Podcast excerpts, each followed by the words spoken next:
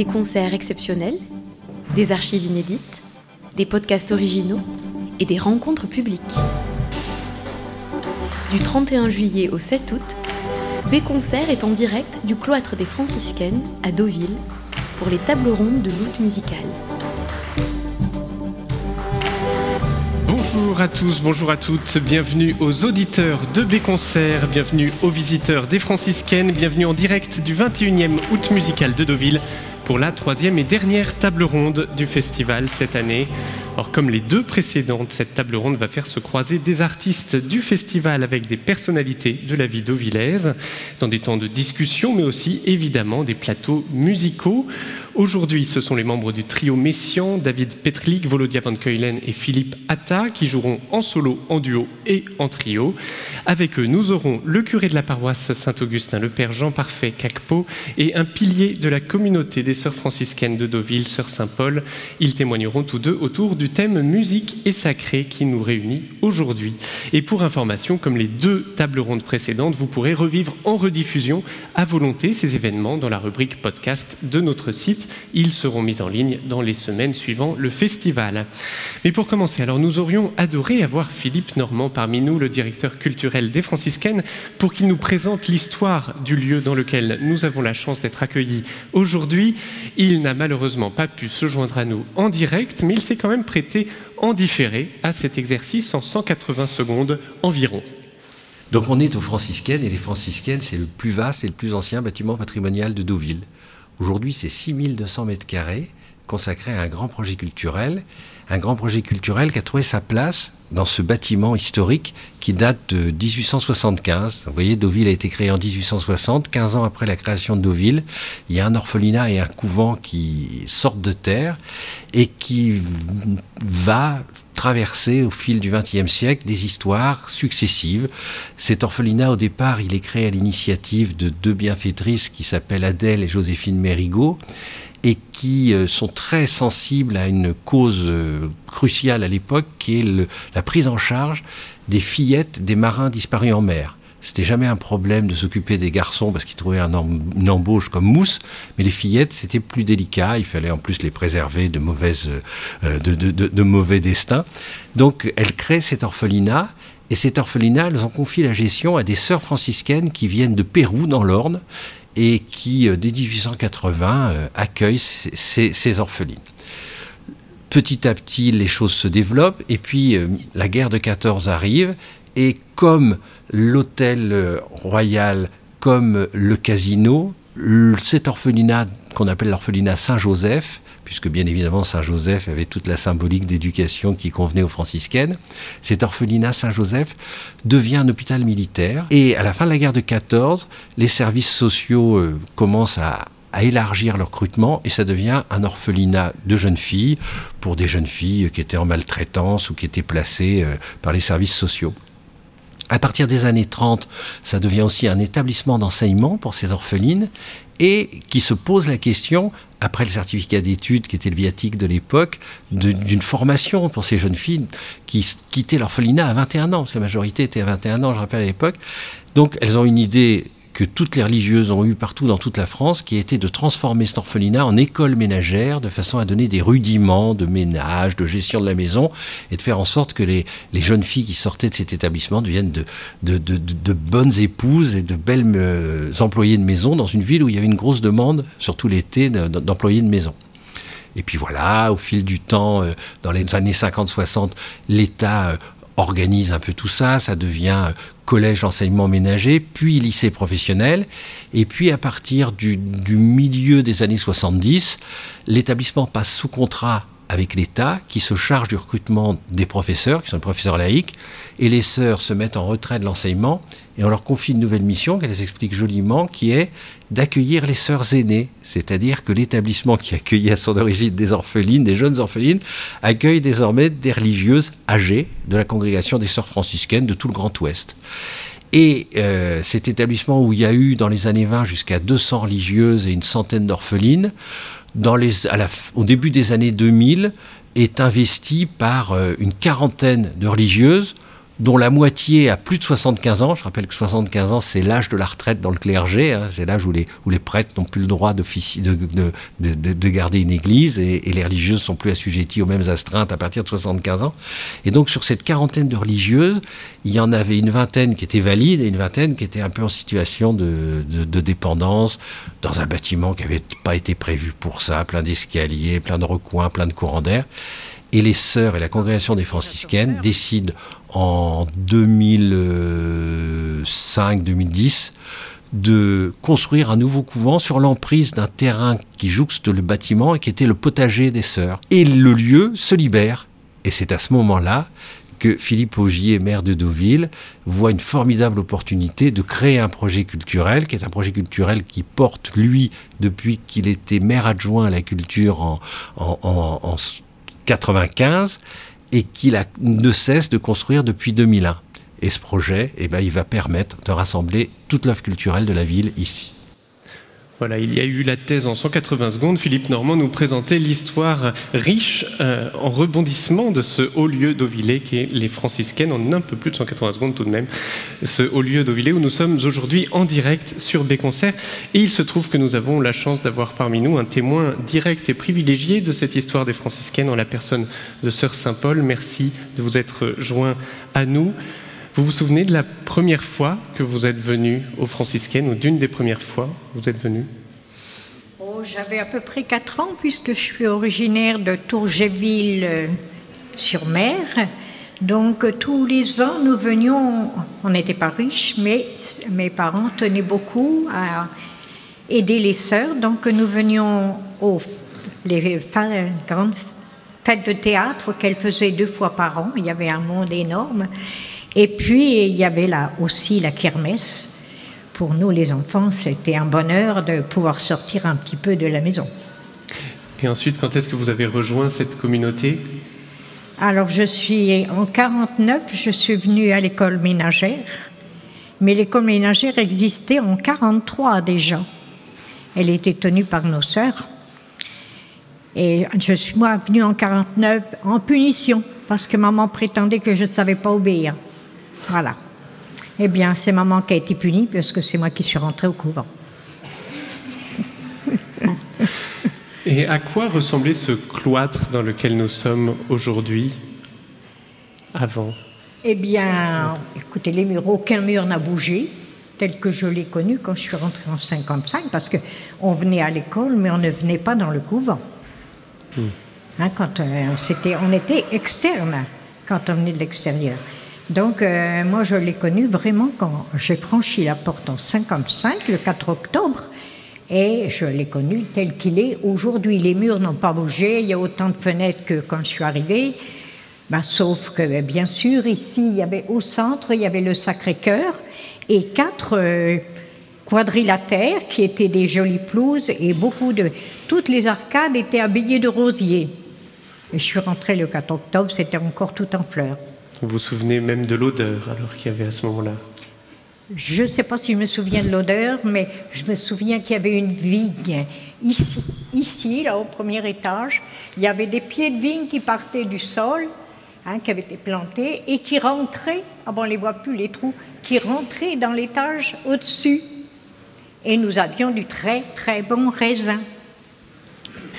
Une vigne blanche et une vigne noire. Il y avait six pieds, je crois si je me souviens. On pense que c'est une sœur euh, dont les parents étaient chez Mouette et Chandon qui avait dû apporter les, les cèpes. Et d'un point de vue, alors on va compléter. Personne ne voulait savoir qu'à Deauville, il y avait des, des vignes. Alors qu'il y en avait ici même. Il y en avait ici. Et puis vous les avez arrachés. Il n'y a plus.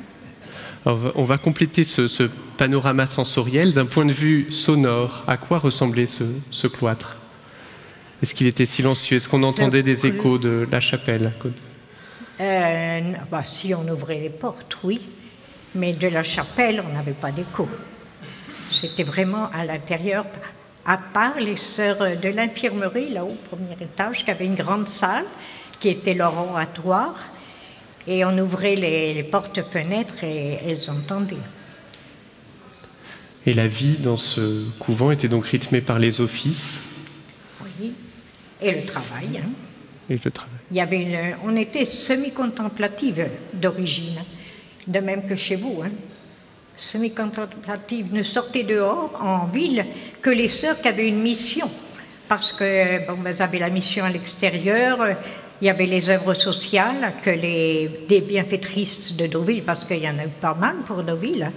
La belle baronne d'Erlanger, Madame Mauroy, euh, il y en a une troisième, celle du patronage des filles. Et c'est des demoiselles qui ont fait, qui ont donné à la paroisse, d'ailleurs, euh, le patronage des garçons. Et puis alors, la goutte de lait, la pouponnière, ça a été fait par ben, les baronnes d'Erlanger. Donc les sœurs allaient garder les enfants dans la journée et rentrer le soir. Et là, ce qu'on appelait la, la pouponnière, c'est à cette époque-là, il y avait beaucoup de maladies chez les tout petits. Hein. il y a ce qu'on appelait aujourd'hui la diarrhée verte, et beaucoup d'enfants mouraient. Alors les sœurs préparaient, lavaient les biberons. Elles avaient toujours une ou deux orphelines avec elles. Elles avaient les biberons, les stérilisaient, stérilisaient le lait, le dosaient. Et chaque maman euh, venait chercher tous les jours le petit panier. Je ne sais pas s'il y a des vieux d'Auvillers encore ici avec le petit panier et les petits biberons avec la capsule rouge. Je m'en souviens comme si c'était encore aujourd'hui. La vie était rythmée par le travail, vous l'avez dit, par les, par les chants aussi, j'imagine, pendant les offices. Par les chants? Ah bah oui, il y a les répétitions. On avait des sœurs qui chantaient très très bien, qui avaient des belles voix. On avait des répétitions deux fois par semaine, je crois. Et vous appreniez ces chants aussi aux orphelines? Non, moi personnellement, je n'ai jamais été avec les orphelines. Quand je suis rentrée, euh, au bout de, six mois que j'étais là, on m'a dit Eh ben voilà, il manque une sœur à la cuisine, vous irez la remplacer pendant quelques mois. Mais je sais pas, je crois qu'en communauté, on ne sait pas très bien compter parce que ça a duré 16 ans. Mais j'y ai trouvé le plus beau de ma mission envoyer, prier pour les prêtres qui partaient en mission et qui avançaient euh, toujours avec la mort devant eux pour la christianisation des peuples. Pour moi, c'était le matin quand je rentrais que je voyais mon grand, ce grand fourneau. Moi qui avais dit au bon Dieu, je veux bien rentrer, mais à une condition, c'est que je n'aille pas où il y a du feu. Ben, je crois qu'il ne comprend rien non plus. Hein. Et oui le sort est parfois ironique. Parce que je suis rentrée en communauté, je ne voulais pas rentrer. J'ai toujours eu le désir avec ma maman de partir en mission, c'est le cas de le dire, pour aller instruire les, les enfants, les, surtout les petites filles qui n'avaient pas le droit d'aller à l'école. Et je voyais ma maman, on, rêve quand on est jeune, je voyais ma maman comme tenant un espèce de pensionnat et puis qui s'occupait de tous ces enfants-là et moi j'enseignais. Eh ben, le bon Dieu s'y est pris d'une autre manière. Il ne comprend pas très bien, mais enfin, je ne sais pas comment il s'y est pris. Eh bien, pendant cinq ans, il m'a talonné, talonné, talonné. J'ai fini par dire oui. Puis depuis, je suis la plus heureuse du monde. Alors, vous avez assisté au changement ici, au changement de la chapelle aussi. À quoi ressemblait-elle avant qu'elle prenne cette forme d'auditorium? Ben, elle a eu quand même deux évolutions, la chapelle. Hein. Avant, l'hôtel était au fond, là, du côté, avec le grand vitrail que vous avez vu au-dessus. Après, on a, apporté, on a arraché tout le plancher de la, de la chapelle et on a mis l'hôtel presque au milieu, le nouvel hôtel. Parce que l'Église demandait de, être au prêtre d'être tourné vers les fidèles et non pas le dos aux fidèles. Hmm. C'était les, les, normes de l'Église. Pour vous, qu'est-ce qui favorisait le plus la prière? Est-ce que c'était de chanter vous-même, d'écouter vos sœurs qui chantaient si bien, vous l'avez dit un peu plus tôt, ou est-ce que c'était le silence? Le silence. J'aimais beaucoup le silence. C'était impressionnant le silence. Hein. On aurait entendu une mouche voler et on pouvait se promener sous les cloîtres, faire sa lecture. Il restait pendant une heure ou deux, passer son ou à partir dans le parc, dans le champ. On avait des lieux vraiment de silence assez Et dans les ordres semi-contemplatifs, c'était encore très recherché. Aujourd'hui, euh, on parle partout. Alors on va cesser de parler justement et on va écouter une musique qui a été écrite, alors non pas dans le couvent des franciscaines, mais dans la petite cellule d'un vieux monastère, celui de la Madonna del Rosario à Rome en 1863. C'est une pièce de Franz Liszt, inspirée de la prédication aux oiseaux de Saint François d'Assise. Et de fait, on entend très distinctement sur le clavier le pépiment des oiseaux, leur vol imprévisible et joyeux, et Saint François d'Assise qui prend la parole doucement et leur donne sa bénédiction. C'est Philippata qui va jouer cette prédication aux oiseaux de Saint François d'Assise.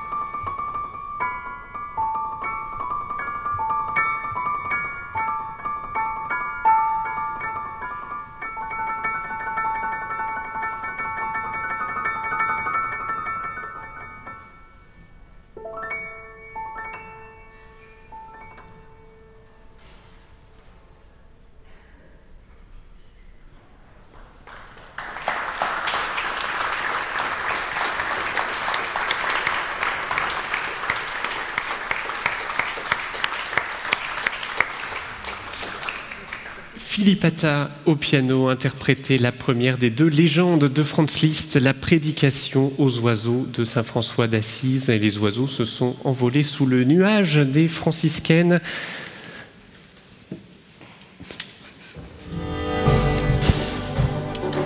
Vous écoutez B Concert en direct de l'outre musicale de Deauville. Nous sommes en direct sur des concerts du cloître des franciscaines à Deauville où nous poursuivons notre table ronde sur le thème musique et sacré avec Philippe Atta et ses comparses du trio Messian, Volodia Van Keulen et David Petlik, qui se produiront tous trois en concert mardi 9 août prochain à 20h au théâtre du Casino Barrière dans le cadre de l'outre musicale de Deauville. Alors Philippe, on va revenir avec vous sur une histoire plus récente des franciscaines, car vous faites partie des rares musiciens qui ont déjà joué dans la chapelle mhm. l'été dernier et même enregistré un album consacré à la musique de George Crumb avec son œuvre Music for a Summer Evening. Qu'est-ce que vous avez pensé de ce lieu, de cette acoustique alors, le lieu en lui-même, je l'ai trouvé assez extraordinaire parce qu'on ne s'attend pas à voir ça à l'intérieur. Euh, tout, ce qui a eu comme histoire spirituelle dans le bâtiment et de voir euh, que c'est devenu un haut lieu culturel de la ville aujourd'hui et euh, de voir la salle aussi, de la manière dont elle a été transformée euh, et avec une acoustique que à laquelle on ne s'attendait pas, mais qui était quand même bonne, vu, le, vu les difficultés qu'il y avait avec le morceau qu'on jouait, avec les deux pianos, toutes les percussions, l'amplification sonore, tout ça. Et, euh, et, franchement, je crois avoir un bon souvenir de, mémoire de tout, ce que je disais, tout ce que les autres disaient. Et donc c'était euh, un bon moment. un souvenir qui a été immortalisé, j'ai oublié de le préciser, sous la forme d'un disque sous le label B Records dans la collection d'Ovid Live. Alors Philippe, et ma question se porte aussi à, David et Volodia, vos, comparses du trio Messian. Bien sûr, on travaille à la mise en place des notes, des rythmes, mais comment est-ce qu'on fait pour ensuite donner à une œuvre toute sa dimension mystique? Je pense à euh, Franz Liszt avec la prédication aux oiseaux qu'on a entendu, mais aussi Crumb qui a également une dimension mystique. Oh bah c'est, ça a beaucoup à voir aussi avec l'histoire personnelle. Euh, c'est-à-dire qu'évidemment, c'est, très difficile de retransmettre une émotion que l'on ne connaît pas. Et ça fait partie intégrante, je pense, d'une vie de, musicien et, d'artiste de aussi euh, explorer voilà, toute, une, palette d'émotions euh, qui, sont, qui, sont, qui sont ancrées dans la vie euh, réelle euh, et quotidienne, et d'ensuite, évidemment, avec, avec, un, avec un vrai travail de lecture et de, et de, documentation sur les œuvres, sur les compositeurs, d'ensuite essayer de, rentrer en résonance avec, avec celle-ci, et, du coup de, de, transmettre des, des, oui, des, de, vrais, de vrais ressentiments et de vraies émotions. Euh, qui rentre dans un aspect, voilà, dans cet aspect un petit peu métaphysique euh, euh, qui dépasse le texte écrit par, par, par, les compositeurs, en tout cas sur, sur la feuille de papier sur laquelle on joue. Comment est-ce qu'on fait pour se transcender collectivement? Est-ce que vous avez des souvenirs particuliers de concerts où vous vous êtes dit en sortant de scène, mais là c'était absolument incroyable Ça vous dépassait même? Je sais que vous êtes humble, mais vous en avez forcément un. Volodia. Bah, pour compléter aussi ce que, ce que vient de dire David, je pense que des fois, il n'y a pas besoin de faire grand-chose. En fait, euh, il n'y a pas besoin d'en rajouter. Euh, une partition comme euh, le Quatuor pour la fin du temps, justement, de Olivier Messiaen. Dont vous jouerez un extrait tout à l'heure. Oui, voilà. des fois, il n'y a pas besoin d'en faire trop, en fait, tellement la musique est bien écrite et où le, le mystique jaillit naturellement, en fait, de ce genre d'œuvre. Et je pense qu'on a des grands souvenirs. Bon, c'est une œuvre qu'on a beaucoup jouée. Et c'est à chaque fois un, grand voyage, euh, oui, je pense spirituel, on peut dire, et mystique. Euh, c'est vraiment un voyage mystique euh, qui, moi, me marque beaucoup à chaque fois qu'on le, à chaque fois qu'on le joue.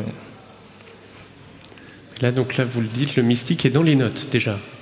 Ah bah, surtout chez Messiaen, on va faire une partition comme ça. Et puis, quand on connaît un peu le personnage, c'était quelqu'un d'extrêmement croyant, qui a mis beaucoup de, de foi dans sa musique. Et je pense que oui, en fait, euh, je pense que là, tout y est déjà, en fait. Euh, bon, bien sûr, après, il faut faire les notes, ça c'est encore autre chose. Mais euh, je pense qu'il n'y a pas besoin d'en rajouter trop. On, vous fait, confiance pour ça, hein, pour les notes. Alors justement, avec euh, David Volodia, vous êtes donc les membres fondateurs. Philippe vous a rejoint un peu plus tard dans le, dans le trio Messian, Messian donc, dont tu as parlé Volodia de, cette fois. Qu'est-ce qui vous a attiré dans, dans l'œuvre de ce compositeur ou dans ce personnage pour que vous preniez son nom?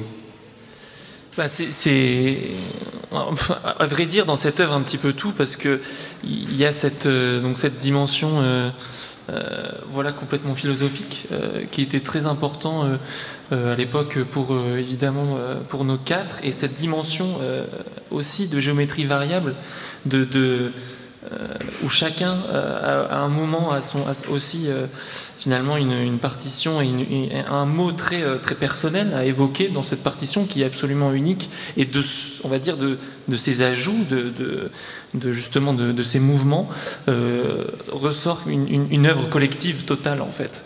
Et, Puisque, simplement pour le préciser, dans le quatuor pour la fin du temps, c'est pas un quatuor figé qui joue tout le temps ensemble. Chacun il y a un solo, un grand saut de clarinette, une partie plus en violon piano, c'est ce qu'on entendra tout à l'heure. Oui. Et c'est ça qui, qui aussi est, passionnant parce que c'est vrai que justement avec euh, euh, l'ajout de, de, de, ces parties, par exemple le mouvement qui est, qui est euh, juste clarinette seule ou même violoncelle piano, c'est vrai qu'évidemment ils sont juste tout seuls à jouer. Donc c'est-à-dire que même nous sur scène, on est, on est sur scène avec eux sans, sans jouer de musique à leur côté. Et ça c'est vraiment unique. Enfin, c'est-à-dire que euh, en, condition. Il y a quand même beaucoup d'œuvres où, euh, évidemment, vous pouvez vous, vous, laisser la parole à vos, à vos, à vos, voilà, à vos, euh, à vos amis musiciens sur scène, mais c'est vrai que d'écouter complètement juste, juste à côté et ensuite de jouer le mouvement d'après, c'est quelque chose d'absolument unique. Et, euh, et ça, euh, c'est vrai que ça, je pense, participe aussi un petit peu à cette transe collective quelque part, parce que parce que c'est voilà, une œuvre qui, qui, dure 50 euh, minutes et, et on est complètement aussi dans, dans l'énergie collective, même si on est même si on est seul finalement. C'est aussi quelque chose qu'on retrouve chez, chez Dimitri Shostakovich aussi mais plus tard, dans les romances euh, pour euh, violon, euh, piano, violoncelle et, voix de femme. mais bon, c'est vrai que c'est quelque chose d'assez singulier quand même, que mm. Messiaen a, a, quand même mis au jour en premier, je pense. En tout cas, ça nous fait aussi une, euh, autre manière de, voir le temps, parce qu'il y a le temps où on joue, le temps de l'écoute, et le fait que les deux soient mélangés, c'est une sorte euh, presque de transcendance, j'ai l'impression, de transcendance vers une sorte euh, de, entre l'action et l'inaction, mais une inaction qui est évidemment complètement active de, concentration. Et peut-être ça donne parfois l'impression, quand je, quand je suis au piano et que j'écoute les, les, morceaux où je ne joue pas, donc l'abîme des oiseaux pour clarinette seule, et ils ont, il y a aussi un petit trio, un, petit intermède pour juste les trois autres instruments, c'est peut-être une sorte d'approche vers l'éternité aussi pour moi. Alors on sait que la foi catholique de Messiaen a occupé une place extrêmement importante dans son œuvre, mais on sait aussi que sa quête musicale et spirituelle a pris d'autres voies. Du côté de l'Inde, par exemple, un pays qui l'a inspiré pour son écriture rythmique notamment. Alors Volodia, vous y êtes allé en Inde, c'est aussi une région qui vous attire musicalement et spirituellement. Énormément, oui. Alors Messiaen, de, mémoire, justement, il est allé, euh, il est allé dans l'Inde du Sud. Et donc c'est l'Inde, il faut savoir que c'est un pays. Je, connais peu d'exemples dans, dans, le monde, peut-être qu'il y en a d'autres, mais c'est à ma connaissance euh, l'un des seuls pays qui partage deux types de musique classique euh, différentes. Donc il y a la musique carnatique au sud, la région où Messiaen est allé euh, piocher des, matériaux rythmiques et euh, surtout rythmiques et euh, un peu mélodiques aussi. Et il y a la musique hindustani au nord, donc que je connais plus. donc pour, pour, ma part, moi je suis allé à Calcutta. En, alors c'était au mois de mai pour aller donc faire un, enseignement gourou, gourou, donc gourou dans le sens sanskrit, pas occidental, donc qui veut dire maître ou guide. Euh, donc euh, c'est un enseignement à l'indienne, à la dure, où, euh, où on étudie, donc moi c'était pour le sitar indien. et du coup. Ben le sitar, qui est cet, cet, instrument à cordes pincées assez proche. Oui. Qui est l'instrument. Maintenant, l'instrument roi du nord de l'Inde, vraiment, c'est l'instrument le plus joué, c'est un instrument absolument magique que je n'ai pas apporté malheureusement, parce que c'est un instrument magique mais très lourd. ce sera pour la prochaine fois. Vous avez le sens du, teasing, comme on dit. Donc Messiaen, oui, mais c'est surtout pour le. Je crois qu'il a utilisé un rite qui s'appelle le Ravagardana. Je crois que Philippe, tu. oui, je ne saurais pas te confirmer là sur le coup de le nom du rythme. Donc c'est des rythmes en palindrome, il me semble, qui se lisent dans les deux sens. Ou ce qu'il appelle, ce qu'il appelle rythme, rythme rétrograde. oui, voilà, c'est ça. Rythme, oui, je, Et alors ce serait une bonne question de savoir si Messiaen a trouvé euh, de la spiritualité aussi en Inde. Et alors ça, je, n'ai pas de réponse, mais euh, peut-être. Je pense qu'il y est surtout allé pour la musique et pour le rythme de cette musique euh, incroyable. J'avoue, je n'ai pas de réponse non plus, mais on va en, profiter pour revenir du côté de la foi catholique de Messiaen avec un extrait que vous allez nous interpréter, David Petlik et Philippe Atta de ce quatuor pour la fin du temps d'Olivier Messiaen que nous avons euh, évoqué assez abondamment. Euh, la louange à l'immortalité de Jésus, donc c'est une louange, Olivier Messiaen le, le décrit ainsi, qui s'adresse plus spécialement au second aspect de Jésus, à Jésus homme, au Verbe fait chair, ressuscité immortel pour nous communiquer sa vie. Et donc cette louange est, selon les termes du compositeur, tout amour.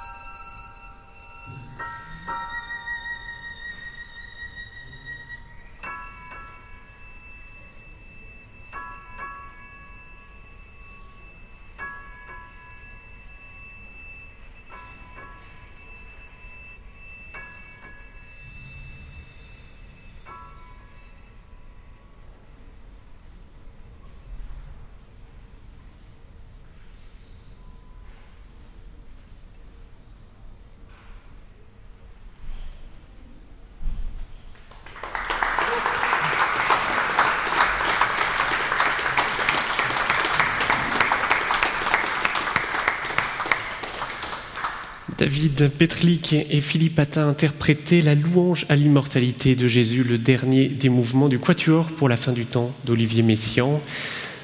Merci Philippe Atta et David Petlik. Merci Père Jean Parfait Cacpo de nous rejoindre pour la suite et la fin de cette table ronde. Jean Parfait Cacpo qui est le curé de la paroisse Saint-Augustin à Deauville. Alors les musiques qu'on vient d'entendre ne sont pas sacrées à proprement parler, hein, que ce soit la pièce de Liszt ou celle d'Olivier Messiaen, elles ne sont pas destinées à l'office. Mais est-ce qu'elles n'ont pas un petit côté sacré quand même? Oui, bien sûr. Nous pouvons dire que rien qu'en allant à l'étymologie du mot musique, on touche le sacré, euh, puisque euh, musique euh, étymologiquement rappelle les neuf filles déesses de Zeus et de Mnézune que vous connaissez, et nous savons que dans la mythologie, la musique a part avec les muses. Donc la musique, c'est l'œuvre des muses. Et les muses, filles de Zeus, nous rappellent que le sacré est au cœur de la musique. Alors, vous avez déjà une expérience en commun avec les festivals de musique de chambre de Deauville, puisque on vous a sollicité pour proposer un sermon au milieu de la Passion selon Saint Jean de Jean-Sébastien Bach, qui était donné lors du Festival de Pâques 2019. Donc, c'est ce que vous avez fait au beau milieu de l'orchestre dirigé par Valentin Tournet. Quel souvenir vous avez de cette expérience singulière? C'est vrai euh, qu'elle est. Euh, pour moi unique cette expérience puisque euh, je n'avais jamais été invité à vivre un tel moment euh, qui était comme euh, un point d'arrêt au cœur même du concert. Et la première émotion que j'ai vécue c'était une joie inquiète ou une inquiétude joyeuse. Disons que je me demandais ce que je venais chercher là, mais euh, il fallait bien rester fidèle au compositeur qui donnait euh, à entendre un prêche au cœur même de la passion de Saint Jean. Et quel moment magnifique avec ces musiciens qui étaient extraordinairement compétents et qui nous renvoyaient des émotions à plusieurs étages, en quelque sorte. C'est la passion. Et dans la passion de Jésus déjà, euh, la Passion selon Saint Jean, il y a tout l'être qui est convoqué. Euh, il y a de la tristesse, il y a de la joie, il y a euh, des interrogations, des inquiétudes, il y a du suspense, il y a aussi l'intervention du pouvoir de Pilate qui va décider du sort de quelqu'un, Jésus. Il y a donc dans cette passion de Saint Jean que j'ai vécue un moment qui englobe toute la personne dans toutes ses vibrations. Alors, avant cette expérience euh, d'Ovillaise, il faut dire, on peut dire pour vous que la musique et la foi sont intimement liées. Vous avez un sacré parcours musical, sans mauvais jeu de mots, pardon, avec l'adjectif sacré derrière vous. Oh, sacré parcours, je ne dirais pas. Je ne suis pas un grand musicien, mais euh, votre votre père, vous m'avez dit, était je suis né dans une famille euh, euh, de musiciens parce que mon papa est musicien-compositeur, était parce qu'il est parti au ciel depuis, et je suis né dans cette famille où on chante tous les jours, on, offre à l'autre le chant comme le meilleur cadeau de soi. Et euh, très tôt, mon papa m'a offert euh, pour euh, un anniversaire au lendemain de, l'âge de raison une flûte. Puis c'était un harmonica. Et après, j'ai eu un accordéon. donc, j'ai pu toucher. Je suis donc d'une région aussi où les tambours vous entourent avec leur euh, particularité. Je vous donne un exemple. Euh, vous savez que les grands tambours dans les villages africains ou dans les villes africaines ont un rôle chacun. C'est peut-être là euh, ce que nous pouvons partager avec l'Inde, parce que à chaque occasion, si c'est un anniversaire, une ordination de prêtre, une consécration de roi, ou une sortie de, de prince, ou encore un mariage ou un deuil, il y a un tambour pour chaque événement. Et chaque événement étant sacré ainsi. Le tambour ne va pas sortir euh, pour rien, c'est un cérémonial, et en même temps, euh, c'est des prières, des litanies, des chants, des louanges qui accompagnent la sortie du tambour. Donc j'ai appris très tôt, c'est une initiation, à connaître les tambours, leur langage, parce que mon père s'y connaissait. Et aujourd'hui encore, vous avez une activité de compositeur, on peut, on peut le dire? Oui, euh, quand les muses me visitent, euh, quelquefois, ou quand, comme on dit en tant que prêtre, si l'Esprit Saint m'inspire, hein, euh, je donne, je partage ce que je reçois ou ce que je ressens. J'ai donc, par exemple, composé une messe que la paroisse euh, m'honore à chanter, c'est la messe de la fraternité, que je partage aussi avec mon ancienne paroisse quand j'étais dans la plaine de Caen. Alors face à vous, Philippe Atta n'est pas seulement pianiste, il est aussi compositeur. comment est-ce que les muses vous visitent de votre côté? Comment est-ce que vous travaillez, vous cultivez l'inspiration? Eh bien, euh, alors, je ne suis pas croyant, mais je considère que euh, la, la, création, la composition musicale est un acte spirituel dans plusieurs sens du terme. Je reviens sur euh, l'étymologie, justement, de la musique, une autre de mes marottes, euh, la linguistique. si on va encore plus loin, je suis, on voit bien effectivement que la, la musique est quelque chose de divin, ce que je crois tout en n'étant pas croyant. Ça devient un peu compliqué, mais voilà. On vous suit, on vous Mais le mot grec moussa en lui-même vient d'une forme qui veut dire, qui est montia en, en, grec du second millénaire euh, avant Jésus-Christ non attesté, et qui veut dire œuvre de la pensée. Donc que cette pensée soit celle que l'on crée par soi-même ou qu'elle vienne d'un esprit supérieur, finalement, il n'y a pas tant de différence que ça, à mon avis. Donc la, musique est l'un des actes créateurs, l'un des actes de création spirituelle les plus importants, à mon avis, dans tout ça. Donc, à chaque fois euh, que l'inspiration me vient, euh, comme pour beaucoup de compositeurs, à mon avis, un petit peu comme ça. L'idée vient, on ne sait pas d'où, peut-être d'au-dessus, peut-être euh, juste du cerveau, je ne sais pas, mais elle vient comme ça. Et après, c'est le petit artisanat euh, qu'on a appris au conservatoire ou qu'on s'est forgé soi-même qui permet de composer le reste, de développer la pièce et de ne pas rester juste sur l'idée primordiale. Mais cette idée primordiale l'est justement.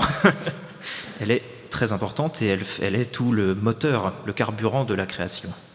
Donc vous n'êtes pas croyant, mais d'une certaine façon, vous acceptez le mystère de la, de la création. Exactement.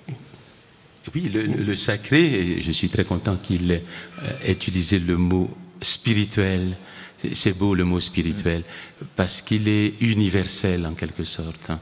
Et c'est en cela que la musique a un côté universel et le sacré aussi, euh, puisque votre euh, invitation portait sur le sacré aussi, la musique sacrée. Euh, on peut préciser que le sacré a trois dimensions tout de même. C'est ce qui nous relie à ce qui est divin. Je n'ai pas dit Dieu, j'ai dit ce qui nous relie à ce qui est divin. Et le sacré est réservé au divin. Le sacré est pur. Mais il y a une deuxième dimension, c'est que le sacré en lui-même, qui est une notion anthropologique, hein, il faut, préciser, qu'il y a beaucoup de ramifications, euh, le sacré, c'est aussi la conscience que nous, nous avons de ce qui appartient à la divinité. Il vient d'en parler en évoquant la pensée. C'est-à-dire, nous avons conscience que quelque chose vient d'ailleurs, nous dépasse. Il est en nous, mais il n'est pas à nous. Il est donné pour nous et pour les autres. Nous ne pouvons donc pas nous l'approprier, nous ne pouvons que nous en servir pour servir les autres. Et le musicien, il est au service des autres.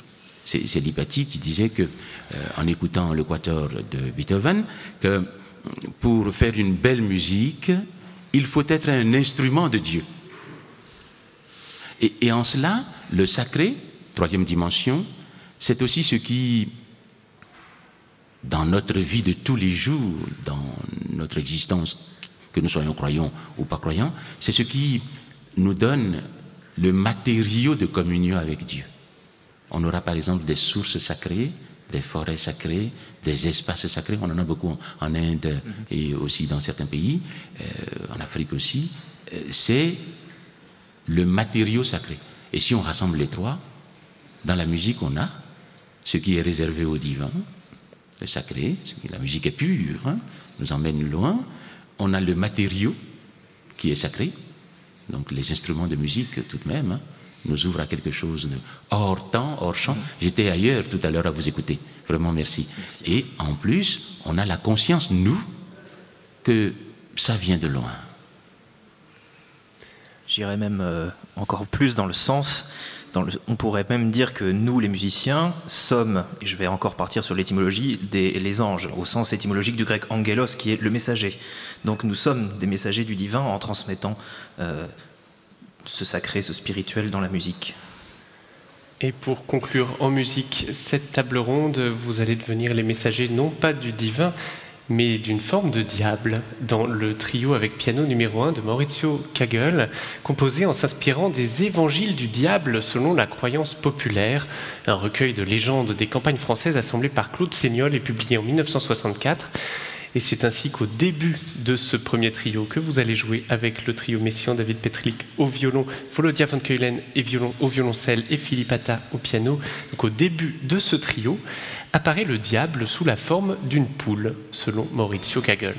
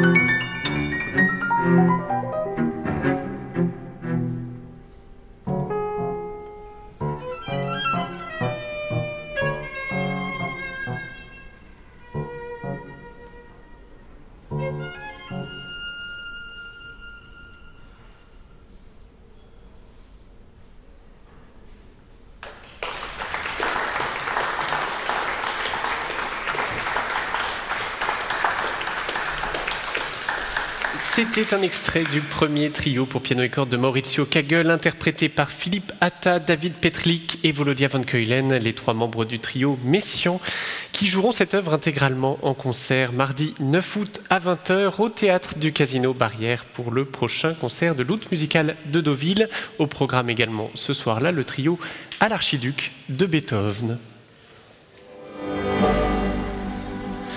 Ainsi s'achève notre table ronde musique et sacrée enregistrée en public et en direct du cloître des franciscaines à Deauville. Merci à toute l'équipe des franciscaines pour leur accueil. Merci aux participants à Sœur Saint-Paul et au Père Jean Parfait Cacpo.